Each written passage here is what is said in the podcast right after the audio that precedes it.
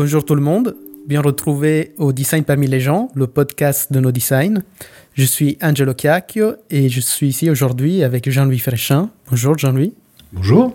Qu'est-ce que tu nous appelles vu euh, aujourd'hui Jean-Louis? Alors aujourd'hui, c'est on va être euh, euh, un peu en français, beaucoup en anglais. On a le plaisir d'avoir parmi nous euh, et David Slow, qui sont américains, qui viennent de Californie, qui se sont installés en France et qui ont travaillé, on peut le dire, parmi les plus belles, les plus incroyables euh, entreprises de la, de la Silicon Valley. Et donc on va passer deux heures avec eux euh, pour parler euh, produits. Alors pour cet épisode, je tiens particulièrement à remercier mon ami le corsaire malouin de l'innovation, Berthier Luit, qui, qui m'a présenté il y a quelques années David et Alina. Berthier, merci. Bonjour Alina, bonjour David, Hi. bienvenue chez nos designs. Merci, Et merci d'avoir accepté de participer à notre podcast. c'est un plaisir. Uh, I think we will make this uh, episode in English, but I know you speak French too, so uh, if you feel comfortable, you can also answer in, in French. So let's start with a small game. Uh, I would like you to make a short introduction of each other, uh, one minute max. So let's start with you, Elena. Tell us about David. Ok. Peut-être je peux, je peux le faire en anglais, si- s'il vous plaît. The, the David Sloo um, spent 25 years in Silicon Valley designing the user experience for products that have influenced the way that millions of people interact with things like cell phones, televisions, smoke detectors, thermostats. Um, and now he is an investor, and uh, he is a, a startup investor here in France. Et je vous présente ma partenaire, ma partenaire investisseur et aussi partenaire de vie de, depuis quelques années. Et nous avons vécu ensemble euh, en Californie pour notre travail dans des petites et grandes boîtes de technologie. Et depuis presque cinq ans, nous sommes parisiens. Nous habitons ici à, à Paris euh, et on euh, supporte avec des ressources financières, mais surtout avec euh, de nos expériences, de nos conseils, des petites startups dans l'environnement français, surtout dans la technologie, mais, mais dans des diverses industries. Et ma femme, elle a beaucoup d'expérience à, à aider des, des entrepreneurs à choisir le chemin euh, jusqu'à des buts sociaux jusqu'à des, des consomma- consommateurs avec lesquels ils veulent communiquer, auxquels ils veulent euh, vendre ces, ces services ou bien ces produits. Et euh, ces expériences, les expériences d'Alena, est, est tout à fait valable pour, surtout pour, pour ces, ces petites boîtes. Et c'est très, très intéressant de travailler avec elles. Euh, pas toujours d'accord, mais, mais toujours intéressant et, euh, avec ces, ces startups. Great. Uh, I got the feeling that today we're going to talk a lot about user experience and user journey. But before we go into that, I'd like to know more about your own journey through life. So, Elena, how did you become interested in technology, in digital technology, and into people? Peut-être en anglais aussi. Désolée, mais euh, j'apprends le français, mais peut-être c'est un peu difficile à, à- à exprimer tous en, en- en français maintenant. Um, my, my first job was to work for uh, an arms control think tank because my expertise was in the Soviet Union and defense and in college, in my university. And what I discovered was that the most important thing was how you give people information so that they can understand it. And so I decided that I would rather work on technologies that that allowed people to better understand information to make good decisions. And so I set out to sort of build a, a sort of broad kind of expertise in how how do markets work. So I got it. I took a job as a market analyst, and I t- later I took a job as a in advertising to learn how to talk to people so that they would understand and how to think better about what they actually need and how to appeal to people emotionally. And so I ended up eventually in Silicon Valley um, working for a startup that became very influential in the world uh, of technology called General Magic. And from there, I just kept making more products to help people understand information, and, and that's how I ended up here eventually uh, after working on many different kinds of products, including a product, an early product to deliver music to telephones in a startup that was run by Thomas Dolby. I I eventually uh, started to invest in startups, and then we came to France. And today you're here with us. Uh, and you, David, how did it all start for you? J'ai toujours eu une, passion pour les mots et pour comprendre comment les gens comprennent euh, des mots, les mots qu'ils lisent, qu'ils écoutent.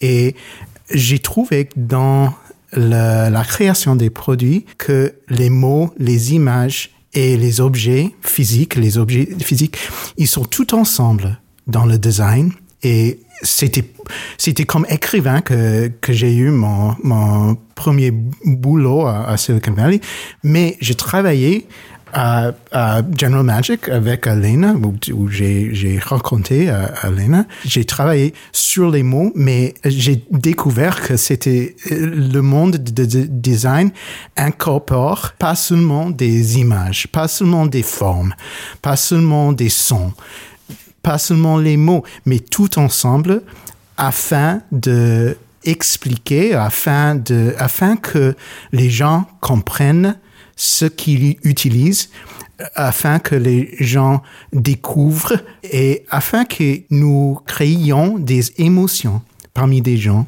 Et ça, ça m'a, c'était, il était évident à, moi que c'était, euh, c'était intéressant comme carrière à, à, à, créer des produits avec des technologistes euh, pour les gens qui sont pas des technologistes. You talk both of you about General Magic. I'm an old man, so I know General Magic, but perhaps uh, the audience don't know about this incredible company and the amazing people they are in. So could you explain us what is uh, General Magic? General Magic was founded by two of the creators of the Macintosh computer and a futurist named Marc Porat. Andy Hertzfeld and Bill Atkinson were responsible for um, making the Macintosh graphics and user interface work. Finder, HyperCard, yes. MacPaint. Wow. And, and, on and on. And the futurist Marc Porat had a, a vision of creating an electronic digital communicator that you'd carry around in your pocket and you could send postcards to your friends. You could shop. You could um, get information wherever you were.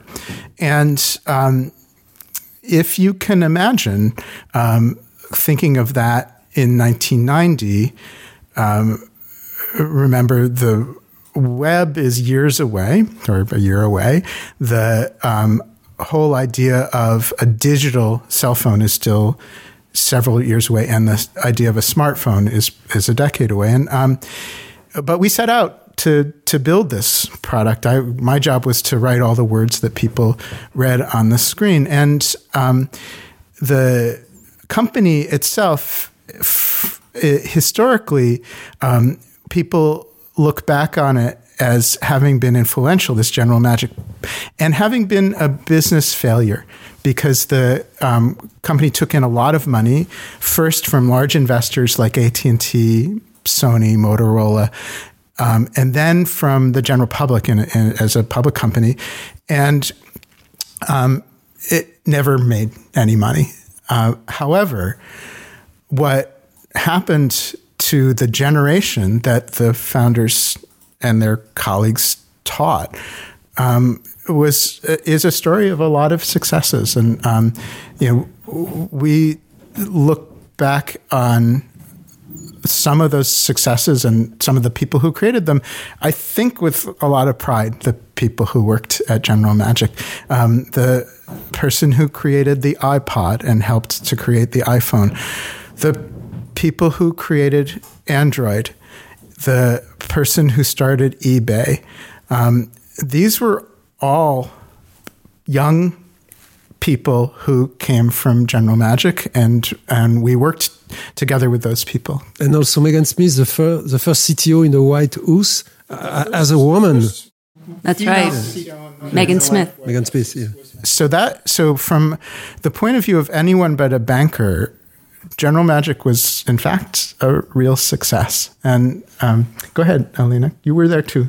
Oh, yeah, no, I, what I was going to say is um, I think that it, it was a, it, the reason that General Magic spawned so many new technologies that changed the way people do things. Um, not just technologies that were a, a, small evolution of of what came before, but really new ways of doing things, was because the company itself had it had big dreams, and and you were allowed to try and reach those big dreams, even if it didn't actually succeed. All those people at General Magic believed that you could succeed, and if you didn't succeed this time, you could succeed the next time. And so I've never thought of General Magic as a failure because it it taught me that you should try and change things in dramatic ways because you can with technology.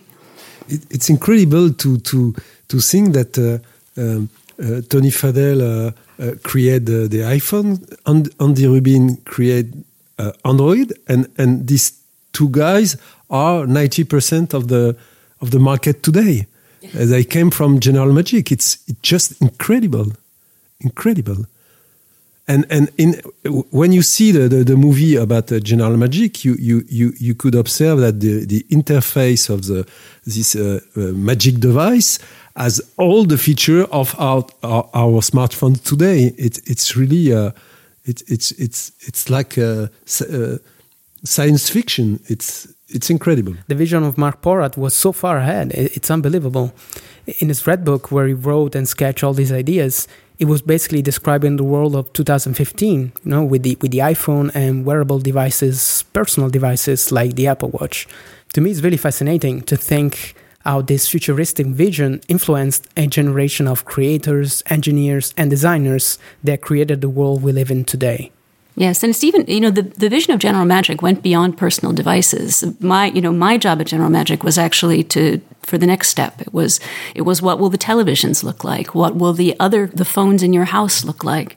Working with you know different partners of General Magic who were already working on those products. You know, and eventually all of these things come to pass in televisions, in uh, in stationary phones, and and all kinds of other devices. So that part never saw the light at General Magic, but it's it has seen the light in in a lot of other places. Web TV was was a company where David and I both worked later, and although and it was designed to bring the internet to people who didn't have computers, but it, it included many of the ideas that came from General Magic, and in fact, some of the founders came from General Magic too.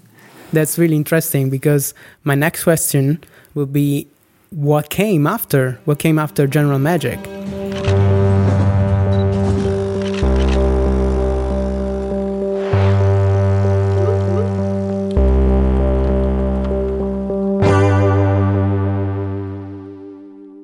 So, what was the next step for you after this adventure, Alina? Well, um, you know, for me, what came after General Magic was actually to go into advertising because I started to realize when I worked at at uh, web TV, uh, excuse me, when I started, I started to realize when I worked at General Magic that that there's a lot that um, the technology industry didn't really understand about what really drives people to use products and to care about products. And so I worked in advertising for a few years, and then I went back to consumer electronics. And for me, there was web TV. There was also the the startup I mentioned called um, Beatnik, which was the startup by the English musician, rock musician Thomas Dolby, um, who, who's I think you might remember from "She Blinded Me with Science."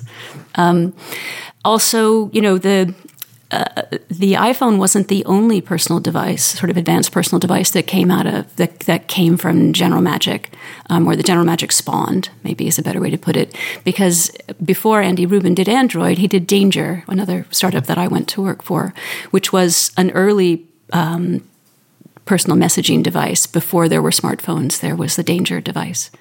So something something exciting about that company, which also was not a commercial success, about Beatnik is um, the no one had ever made musical ringtones on cell phones before, and, and that and the idea that there was personality that expressed yourself every time someone called you and was an expression in public, sometimes an offense in public, but an expression of yourself that it that it turned the phone, this utility, the phone ring, into a piece of fashion.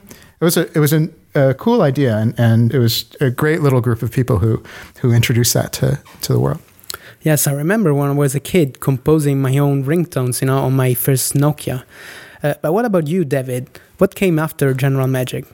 So I followed colleagues to um, to web TV, and and I think what I really got from web TV, what I really I came to realize is that um, bridging the gap between what a technology can do and what people understand is hard. It's a lot of work and it's a lot of careful, thoughtful analysis of how people think and respond, but it's also a lot of careful engineering. And um, it happens to be to continue to be the what I really like about working on technology is um, explaining things or revealing things or helping people to see how the objects around them and the services they use can be powerful for them that technology can make them into superheroes. And and um, that is done by a lot of hard work and and it's not just engineers who need to be involved in that process it's also um, designers and um, psychologists and anthropologists and um, market analysts and people who think about um, what goes on inside people's heads and what goes on in culture. That's those are still the kinds of companies that I like to work with. Is ones that that are building something that's for regular people, that's for non technical people, that makes their lives better. And we did that at Web TV. And then um, after Microsoft bought Web TV, I spent a long time working on television because television was also getting a little stuck with more and more channels, lots of good content. Even more bad content, but people had trouble finding it. They had trouble scheduling their lives around it. There were all problems that affected millions and billions, in fact, of people, and and that had good technology solutions. Um, so I I think there's been at least for me, um, there's been this theme of of making stuff that regular people can understand and that they appreciate for making their lives better. That's what here at Nodesign we call the power of action. We create products that give new power to the people that use them. They almost become superheroes. They are augmented by that. They are doing more than just consuming. Um, so, my next question, David, will be with all this in mind, how did you come to the idea of reinventing the thermostat? I think uh, it's it's pretty simple when you when you look around people's homes. There aren't that many objects that control the home. You know, if you if you take a bicycle or or a, a computer or a car, a lot of the bits of technology in it are about controlling that object. You know, on a bicycle, you have brake levers and shifters. On a computer, you have a keyboard and, and a touchpad. Um, but if you look at people's houses, there aren't that there aren't a lot of controls for the house. There's maybe locks, and those are pretty important. But the thermostat is a really important control for the house because it affects um, the conditions inside the house that you have to live with, probably for most of the time. And thermostats had gotten um, more and more confusing, more complicated, without making people more comfortable, and also without um, saving successfully saving energy, even though that was the hype around thermostats. And we thought, well, look, look this is a this is a real problem. It affects most people. Um, we're we know a little bit about how to how people think um, we know about control about using sensors to control complex systems like um, heating and air conditioning systems. We, this is probably something that we can tackle, and we can probably make a pretty good business of it in the meantime because it because it does affect so many people. And in fact, we were right. And the average home that uses a Nest thermostat now um, reduces their any energy consumption by something like 20%. And the thermostats, even though they're expensive, even though they cost a couple hundred euros, they pay for themselves in a year or two. And I liked um, both helping people understand, in fact, how home heating and cooling worked, which is not something most people did understand, but also taking away some of the m- mental burden from them about keeping them comfortable, but not wasting a lot of energy. And that's really rewarding where you, when you, when we see a, a problem that people are trying to, f- to solve themselves, but it's not something they're necessarily good at and then you make a piece of technology, you make a thermostat that does it for them. That's you're you're solving something really important and in a way that makes their life simpler. And um, I, something I like about the thermostat is eventually people almost never touch it, and it, it does the work for itself. Um, so, David and Elena, today you are investing on, on startups uh, you help young company to to, to making a, a growth. Uh, um, how do you help the startup you invested in? You know, of course, it depends on the uh, on the, their particular needs and where, where they are in their in their journey. And um, we both really like really new companies where they're just getting together the initial team and trying out their ideas and raising their first capital. But but we also we tend to work with companies for years, and we work sometimes with companies that are several years in and that are that have teams of hundred or, or more people, and um, and obviously that they have different needs and requirements depending on their domain or depending on who's there. And the advice that we give and the, and the way that we work varies, and it can range from, um, say, interviewing people for a startup um, to uh, helping them refine their pitch deck to listening to them describe what they're doing in English. Um, and here in France, that's uh, something that it, you can never get enough practice making your pitch in a language that isn't your own. It's it's really it's really uh, it's something that we can do, and we've um, Elena in particular has um, read and heard thousands of startup pitches, um, really thousands, um, and as a result, you're able to to help them cut to the most important parts, cut out the irrelevant parts, and and say things in a way that's um, at one at, at the same time factual, that is straightforward and honest, but also exciting. And getting that balance correctly, where you're you're you know your numbers, you know your market, you know your product, you know your technologies, but you're also um, in your pitch, you're you're explaining to people, first investors, but one day customers, why what you're doing is is is great and why they should be interested in it. And it's it's a somewhat technical area, and there are more technical areas too, like user interface writing or um, the way of presenting financial um, projections that w- we can help with too. I, to me, it's the the um, I really like that part of working with entrepreneurs, um, first time entrepreneurs and experienced entrepreneurs to um, to whittle away, to, to, to take that piece of clay and cut away just the right things so that they have their, so that they have a sculpture that they're really proud of. And um, it's it's rewarding um, f- from a day to day work point of view, and to watch to watch these companies um, do well or not, and they don't always, but but that's the nature of, of angel of being a business angel. It's the companies don't always succeed, um, but the work can be good in all cases. Um, I, you know, I think the other important thing that we do when we work with startups is that we try and help them to be ambitious in their vision because the the truth is that it, there are there are a million startups doing unambitious things and they're just in competition with each other.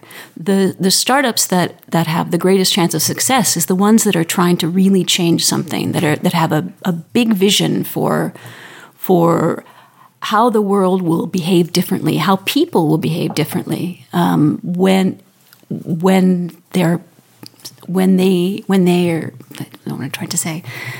Um, thanks to their when how people will behave differently thanks to their product, um, and what people can do differently thanks to their product. And so one of the one of the tricks is is to help startups sort of see not just the next phase, not just the first thing they might introduce, but to see where they're going in three years or in five years, where they could go. Because you make decisions about that now, even though you might not get there for four years.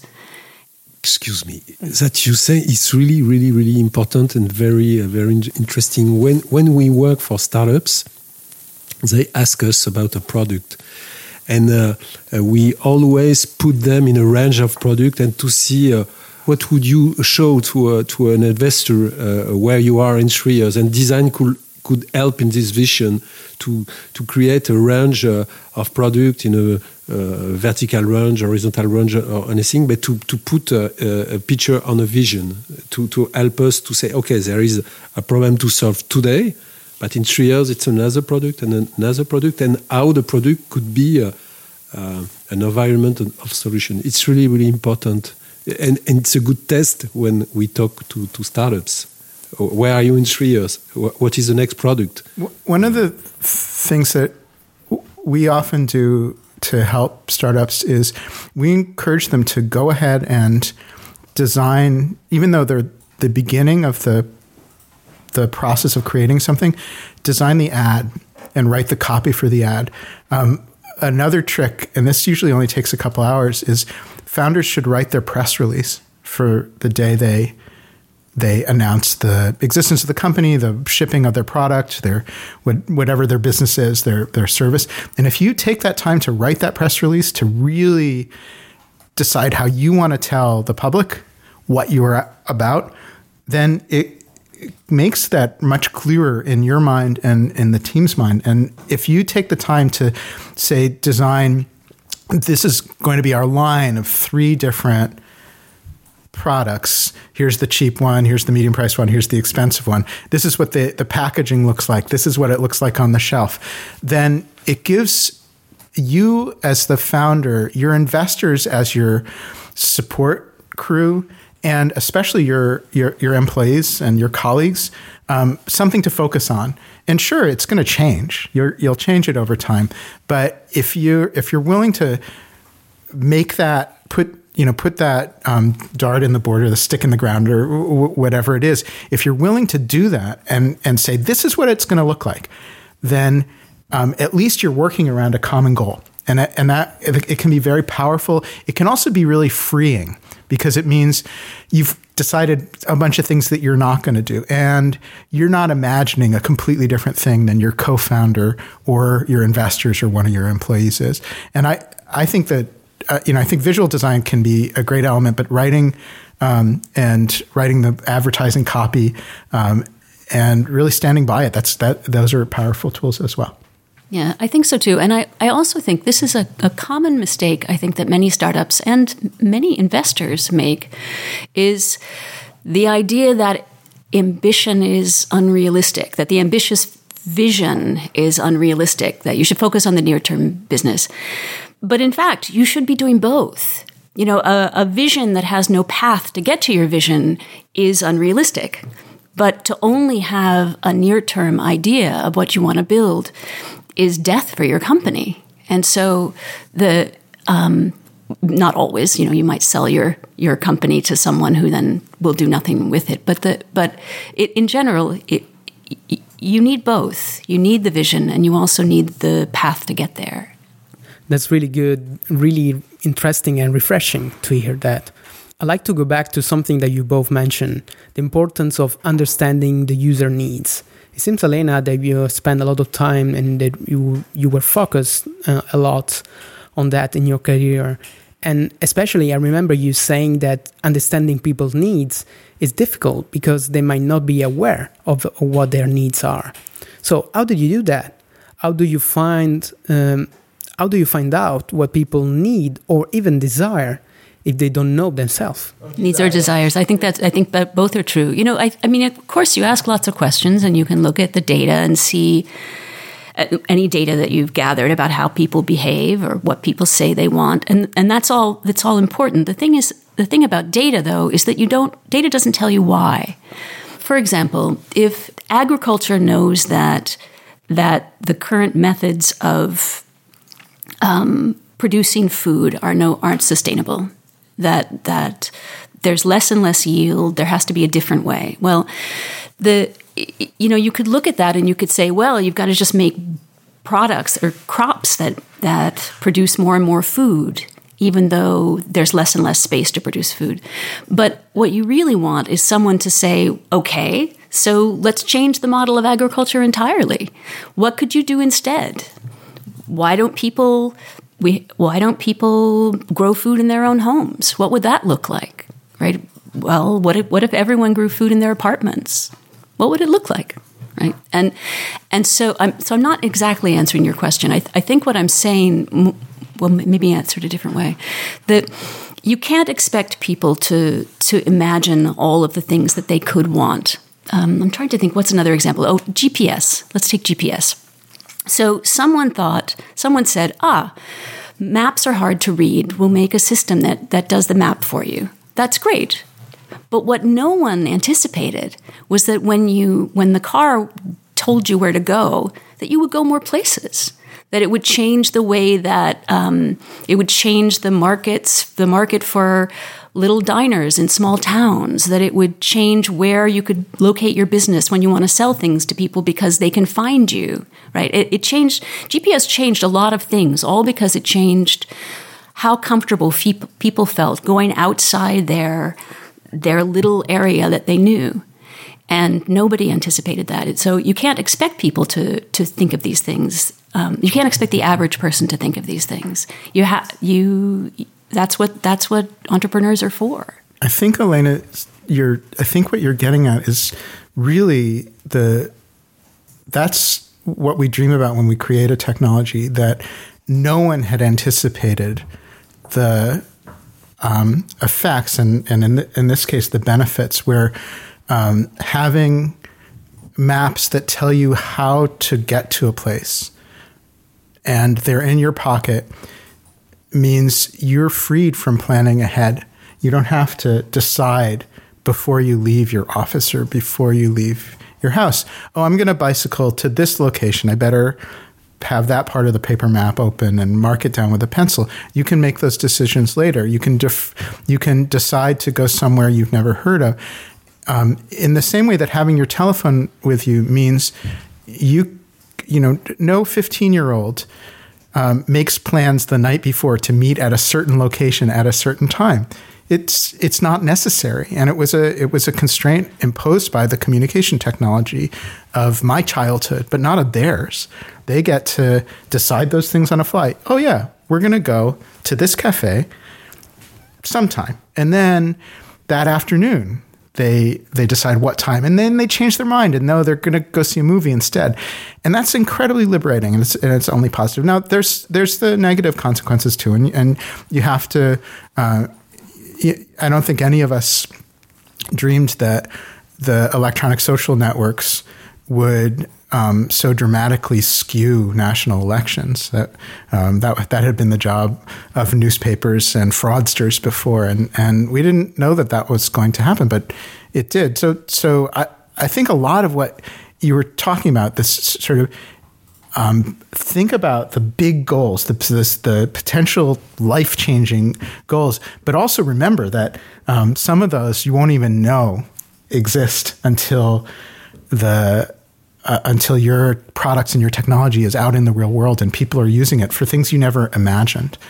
So I, I, I really that the um, serendipity of the impact of your inventions is part of what that adventure of a startup is about. Uh, it's it's it's it's uh, also very important in, in Nodesign. We we we say uh, often that uh, a product uh, is not a scenarios. A product is a scenography. And in a scenography, you could have some improvisation. You could go where the, the writer don't know you could go. Uh, in, in French uh, philosophical of seeing, uh, we say that it's a difference between usage, use, et pratique, practice. Uh, you practice photography, you don't use the photography. And an object, a good product, is not a processes, a prosthesis, sorry. It's a tools or an instrument. And the example of the GPS is, is exactly that. You give to the people a piano as they could invent their behavior, what they could do with the new use, the new practice, and we couldn't imagine everything you could do with the GPS and how they change the life of people. This is a good product. And for for designer like us, uh, by the way, it's it's a goal. It's very hard to to invent to work on this kind of project because it's more difficult to make a, a piano where you could do quite every kind of music that just a small uh, ukulele or where you you you just uh, uh, uh play a, a, little funny song uh, and it, it, it the same give the, the, the power to the people, the pouvoir d'action, um, to, to, to, to make the use they could do with the, the project and the use the, the entrepreneur never, uh, never imagined uh, before. And it's good for, for, the, for, the, for the role of the object, for the symbolic of the object, and for the business too, because it's, it's connected. Yes, I think, Angelo, I think maybe there's another, a different answer that I have to your, to your original question, which is that um, it's to understand to understand what people really want and need. You you really have to think about the users as humans, not as consumers of your device or not as users of your device, but as just human beings, human beings that are driven by being very busy, that are driven by emotions, that are driven by um, how difficult it is to think about six things at once, right? I mean, and all of those things are important. And data Data is very helpful, but data is not good enough to do that yet. Um, it, it's really important that the design process for products include that sort of just basic human element. And you know, one of the things that I'm very interested in right now, actually, is that uh, we're finally maybe getting to the point where data, the data collected is also started about how people use things, about you know, how do people move from one piece of content to another? Why do they, when do they purchase something? When don't they? You know, why do they use a product or why don't they once they buy it? The we're, we're the data is finally starting to. Well, I shouldn't say the data is people are fighting, finally starting to understand that you need to collect data about how people feel you know, the because the bottom line is that that if you ask a user um, or if you present a product to a user after you show them a picture of a kitten, they feel better about it. They'll use it. They'll say it's a better product than if you show them a picture of a negative bank balance. It's just we, we don't make our decisions rationally. We we make them based on our emotional states, which change from moment to moment. And so understanding how much as kind of emotional beings, um, product design needs to be driven, I think is really important. One of the things that you just brought up, Elena, that I think is really important, and you hear again and again in good product meetings, um, people will say, Thanks for that. It's just data. I can't do anything with data. I need information.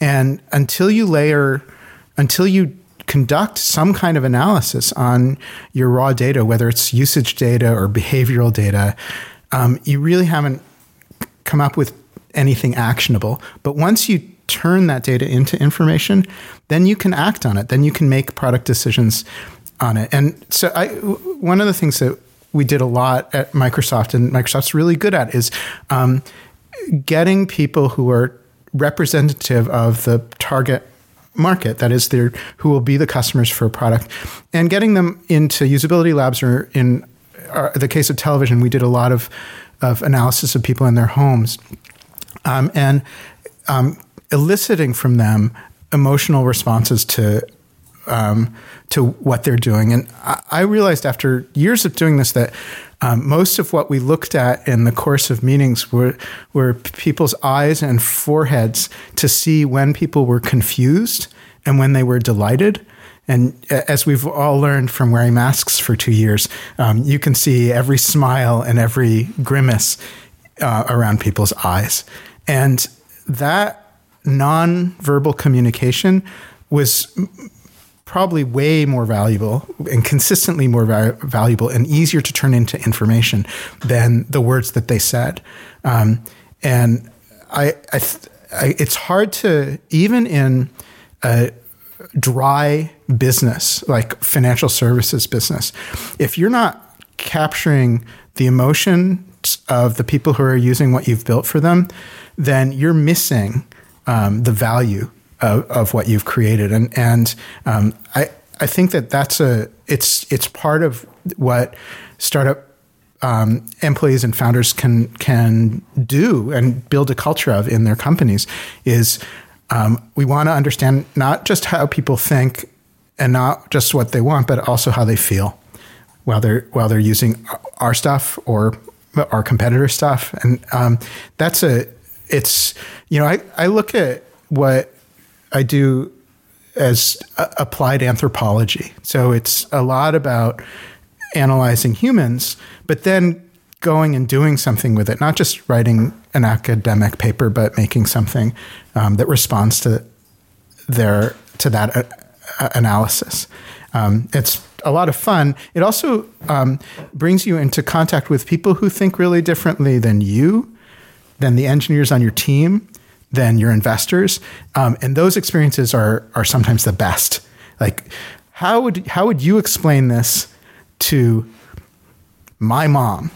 You don't know my mom. How would you explain it to her? Asking that question can get you a lot. Uh, get, can cut through a lot of their confusion, their views on what your product does, what they think is important, because you're asking them to make it clear to someone else whom they don't know very well what um, what you're expecting of them and, and how they feel about it.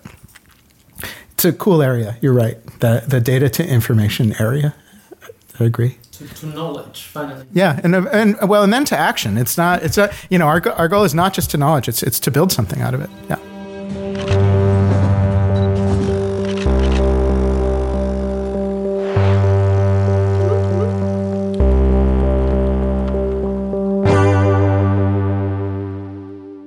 So today you basically bring all this incredible knowledge and understanding of technology and people to the startups that you invest in. But how do you choose? How do you select the startups that you invest in? So that's a that's a good question, and it's it's it's good for the startups too to understand that that when when any investor, including us, when when we decide whether we'll invest in them or not, it isn't about whether they're a good startup or whether they have a good product or a good business. It's for it's really about whether they happen to be um, aligned with our particular goals and whether we can help them. Um, you know, amongst all the all the investors in the world, how can are they a startup that we can particularly help? So, can David's user experience expertise help them? Can my expertise with markets and how how how how markets grow and can we help them in those ways, right? And um, so that's so the first one of the things is actually that just that you know can we help them? Um, the the other thing is you know we happen to be particularly uh, we're very focused on products that really make substantial changes in how people do things and changes for the better i hope for the you know kind of for the world. So our investments are mainly in things like right now our investments in france in particular are mainly in things like alternative proteins and urban agriculture and health you know devices and I'm trying to think what else. I have to think what else. Um, uh, domestic energy production, right? You know, sort of clean energy production and, and, things like that. And and also in in um, transportation, in things that are empowering for people that that make individuals and groups of people um, more confident, but also more able in their in their lives. And it's uh, France's proven to be a great place to do that because there are a lot of ideas. I want to add something to what you said about choosing startups. Um, one thing that, um, one trap that I suppose is easy to run into is um, the trap of thinking that the idea is really important. Um, be, my in my experience, ideas are pretty easy, and um, if you have a good idea, uh, it's critical. You have to have a good idea for your company, but it's definitely not enough. And good ex- execution on on a good idea is way, way more important and, and also harder to find.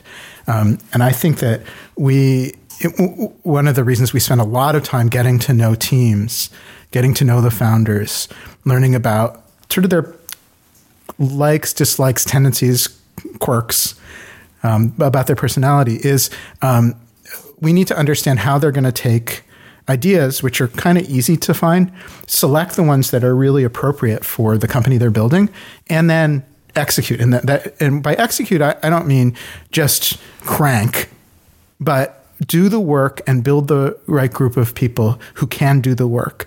Um, you know, the reason we have companies is because we can't. We're not. None of us is great at everything. You know, it, uh, um, Leonardo, who was good at almost everything, had to work with other people to to be really productive. Um, and I I think that that's a that if you when you find those people who these that when you find entrepreneurs who combine those things like the they they can recognize which are the good ideas, um, but they also know how to how to act on those ideas and how to how to either delay or cut away the things that are distracting, the things that aren't critical, then then you found a, a, great founder. It doesn't guarantee success, but it's but those elements are essential for for success, and they're and they're and they're what make a company and a group of of of early stage employees and a and a, and a founder or founders exciting to work with. I, I, think also, if I could just add, though, David, I, I think that this that the this phrase, you know, ideas are cheap which is true in a certain kind of way. I think it sometimes offends people because they misunderstand it. Uh, you know, the the the beauty of human beings is that they're in, they're endlessly imaginative and endlessly creative. Ideas are always good. Ideas are amazing, but because we're such an in, we're an inventive species, there are many good ideas, and so just so your idea is good and exciting and wonderful, but there are a lot of those, and the and your ideas don't actually affect anyone unless you can make the product. And I think that's really at the heart of this of this saying is it's not to devalue the ideas. It's to it's to say that with that, unless someone does something with the idea, it's just sitting in your head. It, it doesn't do anyone any good. Um, myself, whenever I have ideas, um, I'm just not an entrepreneur at heart. I'm an investor. Um, and so I usually just give them to someone that I think might do something with them and let them have them and I hope they make them. You know, I hope they make these things because I I never will and that's okay for me, right? There's something really important that helps teams be really open about sharing ideas and and and be, be willing to try them out and that's being willing to say okay, that's interesting, and just and move on. It's interesting, but not necessarily relevant. And um, there's a there's a great uh, American television director um, uh, who said, um, The thing I learned most, he's 90 something now, the thing I learned really early was over and next. Like, it's okay to just put stuff behind you and to move on to the next idea. And that's not to dis- that doesn't discredit the stuff that came before. It doesn't discredit the person who came up with the idea. It just means you're moving on to the next thing. And that's a really important quality in um, in a, in in a in a group of, of people at a startup is being willing to just move on from something. Um, we have a and, and as a French, I asked the, the question, Angelo, if you if you permit. Um, um, why to do that in, in France? Why investing in France and, and, and why moving in France to do that? You could stay in, in, in California. There is beautiful beach. The water could be a little bit cold sometime, but uh, it's the same in Brittany. So why coming in France to, to, to, to invest in startups? Uh, I mentioned earlier that we came to France about five years ago, and um, one of the things that we had noticed, one of the changes we had noticed during the um, the two we call them boom and bust cycles. So the, the a rise in Silicon Valley and then a, a, substantial crash from an economic point of view. One of the things that we had experienced is a lot of the spirit that had existed in Silicon Valley from the from the early days, from Hewlett Packard, you know, from the '60s on, um, but that we really experienced in the 1990s was um, this kind of ambitious enthusiasm coupled with um, tech- technical realism. And um, that ambitious enthusiasm, um, a lot of it came from inventors, designers, engineers.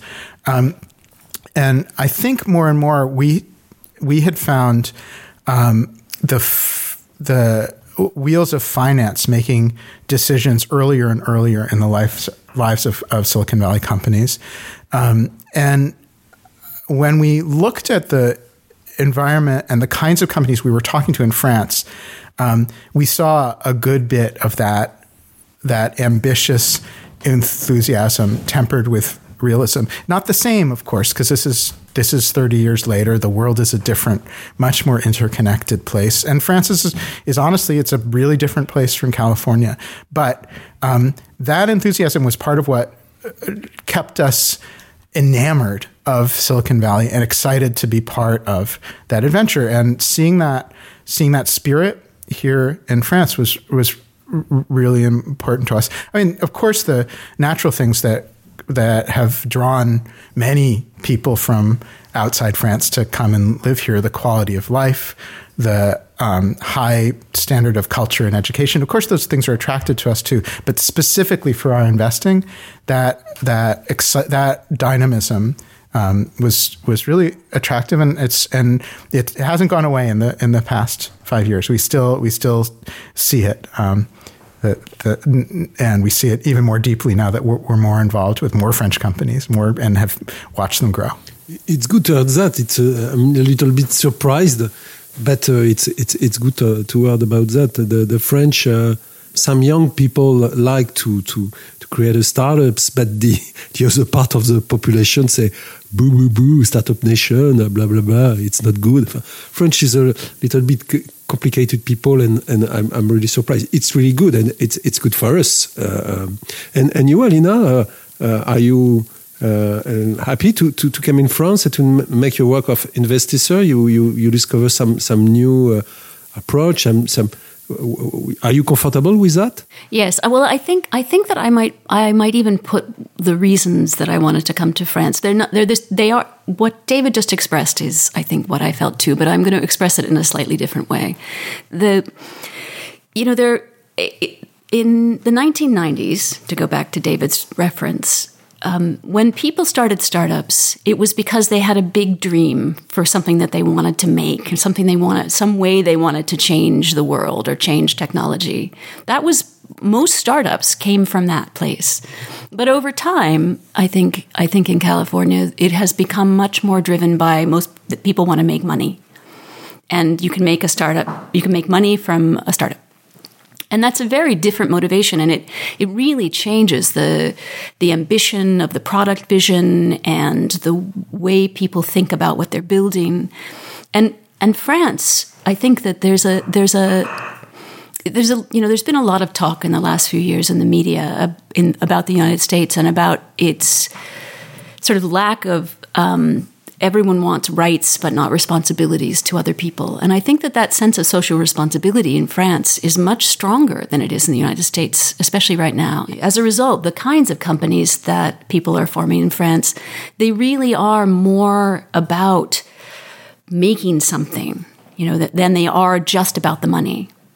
If um, and so and you know the same you can even you can look at I don't know. I, I, would look at something like NFTs. NFTs are fundamentally great. They're going to allow all kinds of amazing things to be done. But at the moment, much of the NFT boom is just about people making money.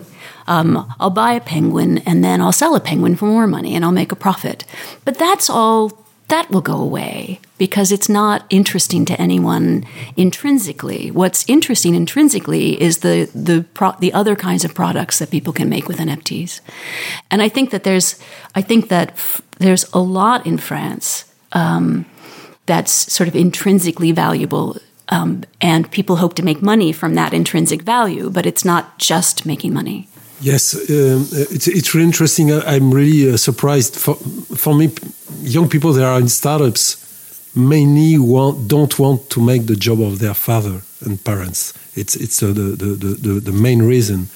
And they come to school uh, to to work in big French company for arms or or or, or piecing code like Capgemini, and they discover they could do their own product in their own company, not like the father and mother. But uh, there's there's something even better than just what, what you what you just said, which is the pent up talent of French mathematicians, scientists, um, uh, medical people, engineers, um, people in business and in marketing um, that for decades didn't necessarily have entrepreneurial outlets for their great skills. And um, this sort of opening up of you know whether it's the startup nation blah blah blah uh, there's definitely been an opening up of opportunities for entrepreneurship here um, and coupled with um, the problems, especially in the United States and the United Kingdom, that brought a lot of French people home, very talented people who worked in, say, Silicon Valley or in New York or in London, and brought a lot of those people home. Um, that's the that's a nice combination to to um, create a lot of good young companies um, uh, here in, in France, and that, and so this is a this for us this is an exciting time for reasons that we have nothing to do with, but also also an exciting time um, f- because of the kinds of companies that we get to work with. Yeah, actually, if I could just um, add on to that, David, the, I, I think that you know the the cycles of funding can affect what kinds of companies you can build. And in the United States right now, most startups are on very short funding cycles. You need to go to an accelerator and you need to build a product in three months that already has traction to get some early investment. But what can you really build that's meaningful in three months? Not very much. And so there are there are a small number of companies in the United States doing something really hard and they can do that because they can get a lot of funding. They, they manage to get a big round of funding from, from venture capital. And the rest of the companies have to do, they have to small, solve small problems. But France is actually in this wonderful position. Not only does it have this great pool of scientific and technical talent, but it also has um, such strong government support, um, government funding support for uh, for early stage startups that people can afford to start solving hard technical problems. I should say, I mean, I should say more startups can afford to solve hard technical problems in France than they can in the U.S. And there are domains where that's absolutely essential. You know, drug development is the obvious one where there is no path that lasts longer than five years, or lasts less than five years. The, the only paths to develop a drug are, are long. It's true in other in other areas of of technology as well, not just not just in medicine, but but in other in in consumer products as well. There are some things that just are going to take years and years, and I um I, it's uh, having that having the flexibility to um, work on a, a hard problem for long enough to address it is absolutely essential in the overall start to make a healthy overall startup environment. If everything has to be a SaaS business that exits in 18 months, you just get uh, you just get boring and you don't get exciting and you don't get st- you don't get societal changes. Um, who cares, honestly? I, understand, but uh, France is a little bit like India. We sell talent, we put talent in as a company, scientists, engineers. There is a, ex-student uh, of uh, ENSCI and my uh, department uh, in, in Apple. Good, but where is the French product? There is no. So uh, you could help really the French entrepreneur, the French engineers, the French designers, the French scientists to to go um, to the productized uh, world because we really don't know at this time. Uh, and it's an opportunity for us to, to learn from people they know about product. Well, I think it's only been five years, and so I think that that for anyone solving any startup solving a hard problem, now is around the time when the products will start to appear. And so I think this is an exciting time. We'll start to see these products finally. But you so uh, go uh, and understand the, the the the time of use uh, the fabless world, the knowledge, uh, uh, the knowledge time, the, the, the, leisure time. French are the first in all these all these categories. So we have to, to learn in the, how to make a product, how to make a good product, how to make a desirable product that people never expect but they want to, to have because they are they are, they are meaningful. Uh, so uh, I, am exciting when you are talking about that. We have to learn a, a lot um, and and and it's it's good to to to to be shared with people they know about that. We are lucky to have you guys. We're lucky to be here. Yeah, yeah, we're lucky to be here. Here's there's an area that is related to that that I, I see changing really rapidly more and more and as younger um, more internationally savvy people um, are working at little companies and are looking at global markets, more and more entrepreneurs see that France can be an incredible start place to start, uh, a pépinière to to to start their the growth of their crop, but very quickly they can grow their market to other consumers who would desire their services or products. And that can lead them to make things like hiring decisions and partnership decisions that wouldn't necessarily be the most natural ones. You know, a, a, um, a bicycle related startup might look at doing manufacturing in Portugal um, and having a partnership with Portugal because that because there's expertise there and it um, and it's a quick hop away and only one time zone.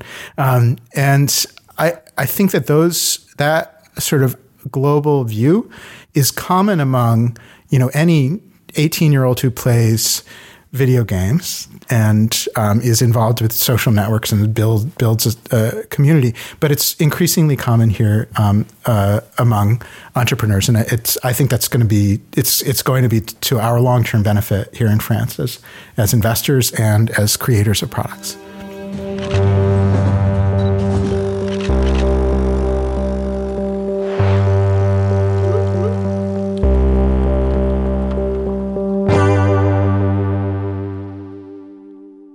Talking about France and French people, uh, David, once you told us about how you think France has a lot of strengths and a lot of weaknesses, and one of the these weaknesses at a cultural level is that when you compare to the US, your people find it hard to move horizontally in their career. What do you mean by that? A lot of our colleagues who at some point in their career, maybe during education or later on, moved to the United States um, speak about one of the great strengths of U.S. education um, is there's a lot of room for pe- someone to change their mind partway through, and I mean at 16 or at 36. And that's uh, I th- it is a strength. It's a great strength in the U.S. And I I understand from um, French colleagues that um, many of them who have changed their career in a dramatic way have had to leave France to do that, to have had to go to another country, say the United States or to, to Germany, in order to make that change. And that I don't think is to our credit, to, to France's credit. I think that the ability to to change those, change that career direction partway through is can only be a strength. I would like to see more of that. I I do think that there's there's some um, there's so, there's been some movement, but what I hear from my my French friends is it's slow and it is a it's it's it's limiting to um, to uh, to entrepreneurs in particular. Um, well, I, think it's limiting to innovation in particular because whenever you have a whole group of people who've all been trained exactly the same way and come from exactly the same backgrounds, it does limit the sort of box of possible ideas. And as soon as you bring, you know, if, if everyone has been trained in the history of bicycle design and how and the the way in which it has progressed, and then suddenly you bring in someone who started out being trained in parachute and skydiving design, that might be the thing that gives you the brand new bicycling idea because it came from someplace completely different. Um, you know, I, I, actually, in the middle of my career uh, in Silicon Valley, I decided I wanted to go to library school, in because um, again, with this sort of this sort of mindset of information design is has a lot of innovation that needs to happen in the future. And but I chose not to go to library school in Silicon Valley because Silicon Valley library schools, you know, Berkeley and the uh, University of California, Berkeley, um, and the schools in the area, that this they they they all had the Silicon Valley mindset, and what I wanted was a completely different mindset, so that I could bring it back to Silicon Valley. So I had to go somewhere else for that, um, and it paid off. I think it gave, I had a completely different perspective than the people I knew who'd done the same graduate education in in California. It's, it's funny you say uh, uh, uh, um, trained as and in France we say diplômé en. Mm -hmm. And trained as is a kind of a openness of possibility. Diplômé en, diplôme as, architect, ta. So you do architecture. Uh, it's close. The, the, the, the, way you, you uh, I never say I'm educated as an architect. Uh, I'm, je suis diplômé en architecture. I say I'm, I'm, I'm i have a degree in, uh, in architecture. Uh, and, and all the French say, say, what is your curriculum?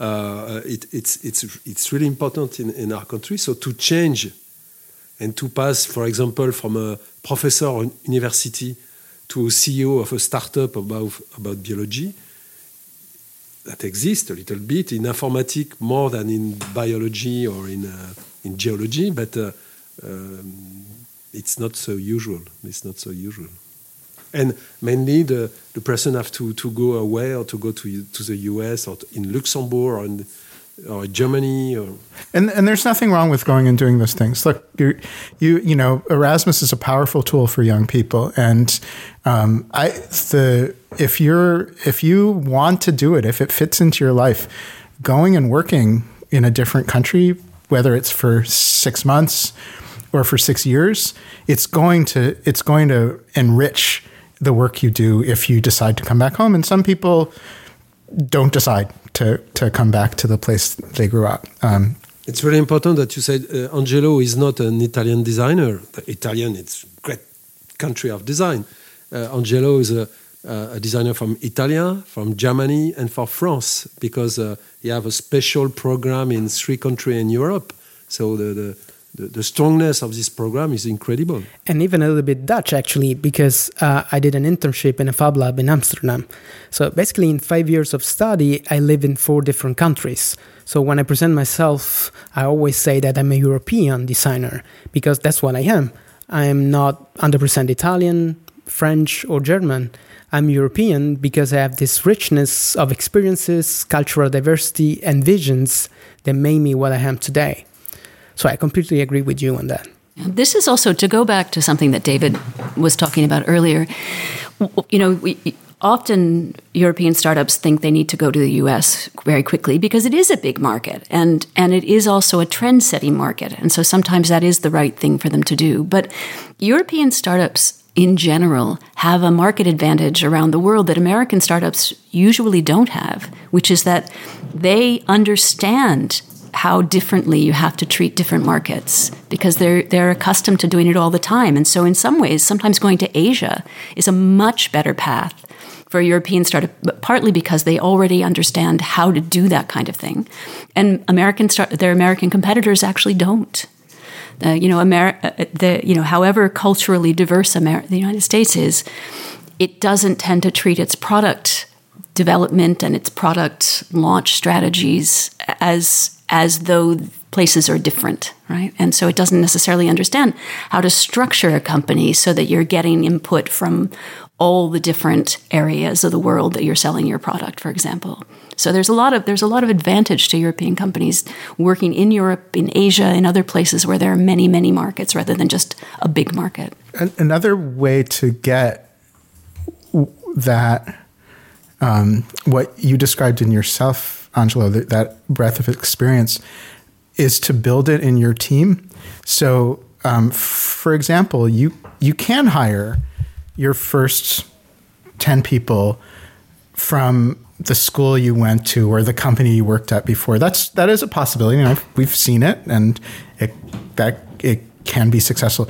But you can also make a really strong effort to hire people who come from, say, other countries, who speak different languages, who have experience in different markets. Um, and that can be um, essentially a way to get even better staff and to build in from the beginning a kind of diversity that will help you throughout the the life of your company. And I, I like I like to think that when a when a founder or an, the early team thinks about oh who do we want to join us next? That they try to think as widely as possible. What we really want is someone who's not like us. What we really want is someone who brings this new set of things uh, whether it's a language or a technical skill set or a way of looking at customers or a way of speaking to people or just a way of understanding the problem whether they bring this new set of things that complements that makes better makes us a stronger better rounded company for the future it's very common, I think, for a startup to think, well, when we get to be 50 people, then we'll make sure we start bringing in all different kinds of people. But by the time you have 50 people in your company, your company culture is set.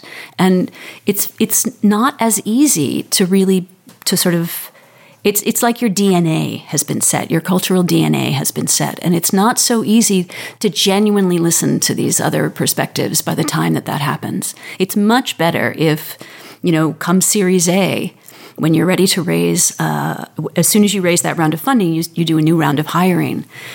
Take that's the time to make sure that you bring in a much more diverse set of of people to start working for the company because then it will all become a part of your DNA and, and it will help you with longer term success. And it's work. It's more work to find those people.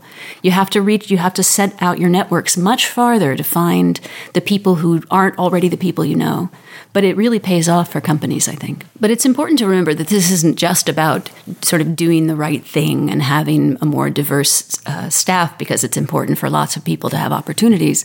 It's a competitive advantage because because the truth is that most people think approximately the same way. And the company that doesn't think the same way is the one that wins. And so it's really in every company's advantage to to increase the sort of diversity of ideas that are that that become a part of product decisions, a part of sales decisions, a part of design decisions.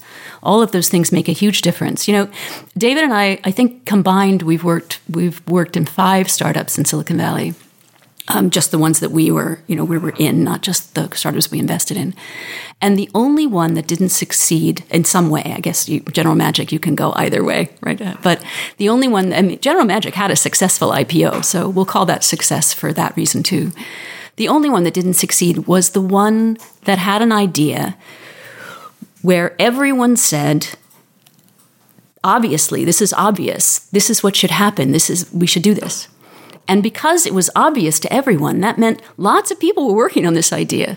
And in fact, somebody else beat that startup to it because there were so many people doing exactly the same thing, more, you know, different ways, but more or less the same thing.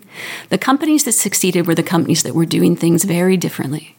And I think that's that's an important thing to remember when you're hiring. It's, it's also a message for the big French company. I, I don't uh, put any name on the table, but uh, the big tech, uh, the big French tech company uh, are uh, built with the same kind of people from the same, same schools. They are uh, connection with the all the people from the school. It's, it, they work like this in in in company in the automotive industry or in big tech industry, uh, and and they could be good to be a little bit more uh, open in, in the way uh, they choose the people they work with. Really inspiring, really inspiring talk.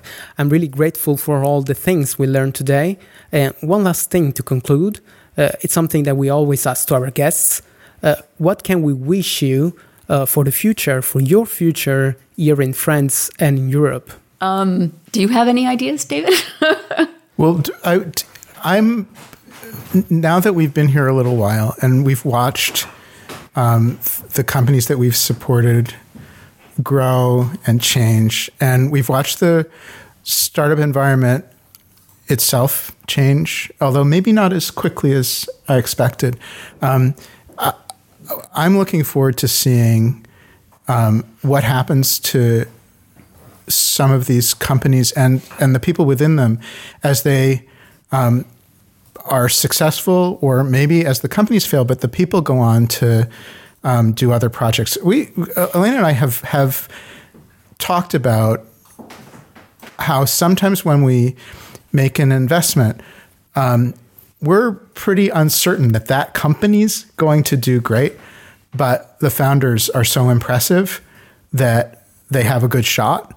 And even if they that company itself isn't successful, following that founder to their next venture is being with them along that initial ride and following them to the next venture is really is is the great benefit for us. And so I'm I think what I'm looking forward to is that second generation is seeing the people who were at the successful startups move on to start their own companies or the people who were um, you know, for whom it didn't necessarily work out as a business, go on, have the have the conviction to go on and, and do something else. And um, we've seen it again and again in our own careers um, how that's worked out for people, and, and I'm looking forward to seeing it in um, in the growing group of French entrepreneurs and employees whom whom we we help here um, uh, uh, over time.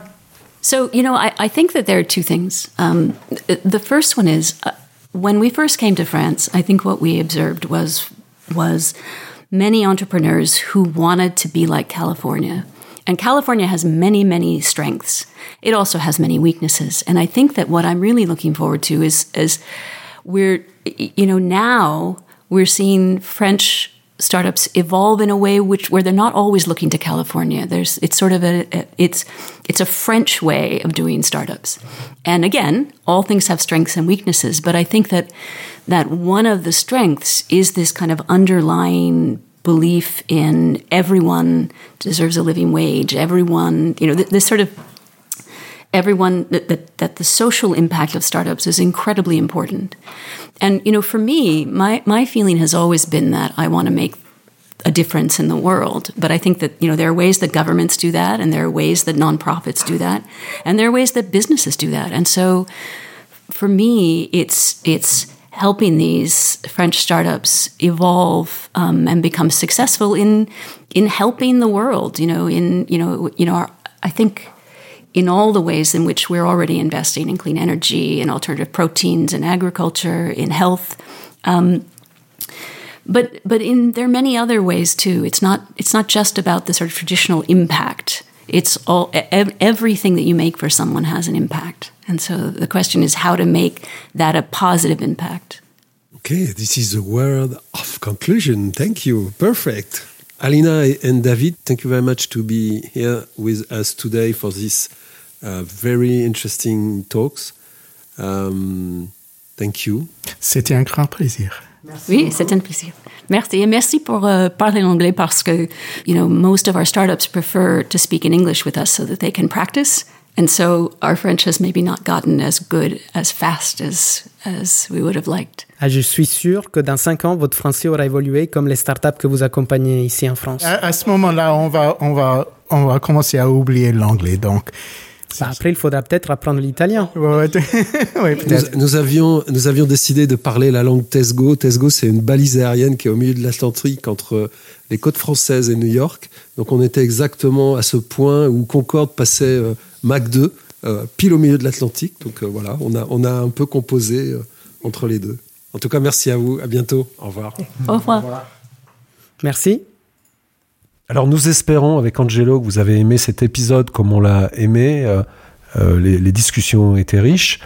Pour nous aider et pour faire progresser l'idée de la culture du produit euh, n'hésitez pas à le liker, à mettre des étoiles ou des commentaires dans vos euh, systèmes de podcast. Ça nous aidera euh, un petit peu. Et puis à très bientôt.